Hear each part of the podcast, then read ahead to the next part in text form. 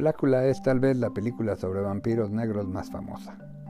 Dirigida por William Crane en 1972, muestra las desventuras del involuntario Drácula negro, creado por el mismísimo empalador sediento de sangre, cuando el príncipe africano Mamualdi, interpretado por un sobrio William Marshall, se presenta en el castillo de Transilvania para intentar hacer un cambio cultural en su país y protestar por la esclavitud.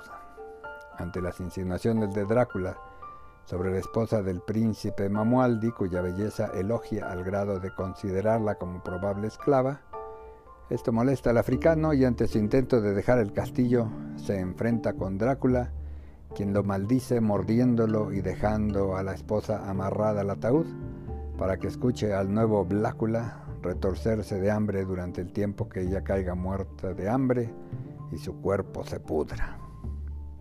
Siglos después, el mobiliario del castillo es llevado a Estados Unidos, ataúd incluido. Blácula despertará para encontrarse con que una mujer es idéntica a su esposa. En los mundos paralelos de los negros y los blancos estadounidenses, esta película sugiere que el único lugar donde se coinciden es en la estación de policía.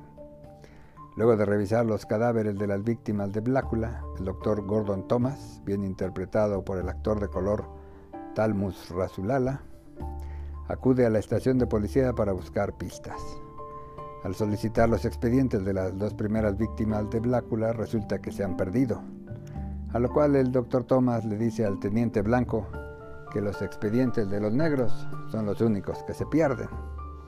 Después, cuando el doctor le dice al teniente que puede haber una relación entre tres homicidios, la primera respuesta de este es decirle que la organización de las Panteras Negras está muy activa, lo cual es refutado por el doctor Thomas bajo el señalamiento de que las víctimas no merecerían la atención de esta organización tomada como delincuencial, donde solo participaban personas negras.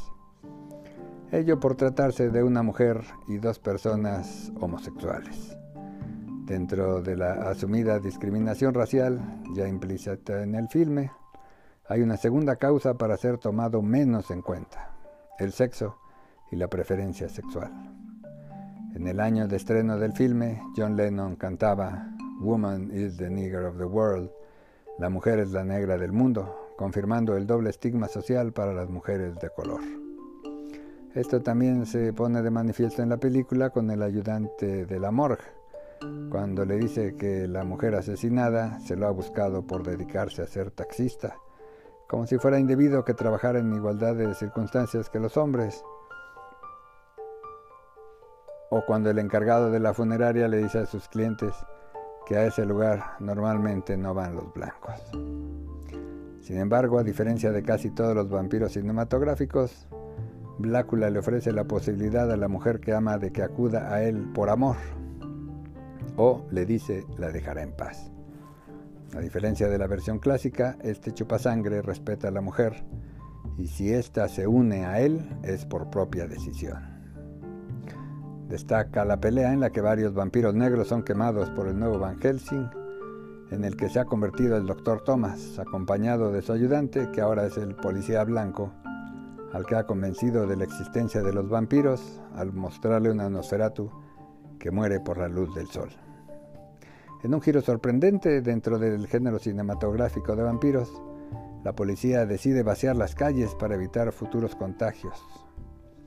Esta película obtuvo un inesperado éxito de taquilla que ameritó una secuela y fue el inicio para posteriores películas de la llamada explotación negra o Black Exploitation, con base en la publicidad que llamaba a la emancipación negra a partir del vampiro negro y que resulta un peculiar documental para establecer la separación racial cotidiana estadounidense, como se muestra en el bar, donde el espectáculo y el público son casi enteramente de personas negras. Hoy la pandemia de COVID permite una nueva percepción de esta singular película, en la que el villano Blácula muestra más compasión por su esposa que cualquier vampiro cinematográfico, al grado de autoinmolarse cuando ella es muerta con una estaca. Miles de muertes causadas por el COVID en la pandemia podrían haberse evitado con una correcta acción gubernamental.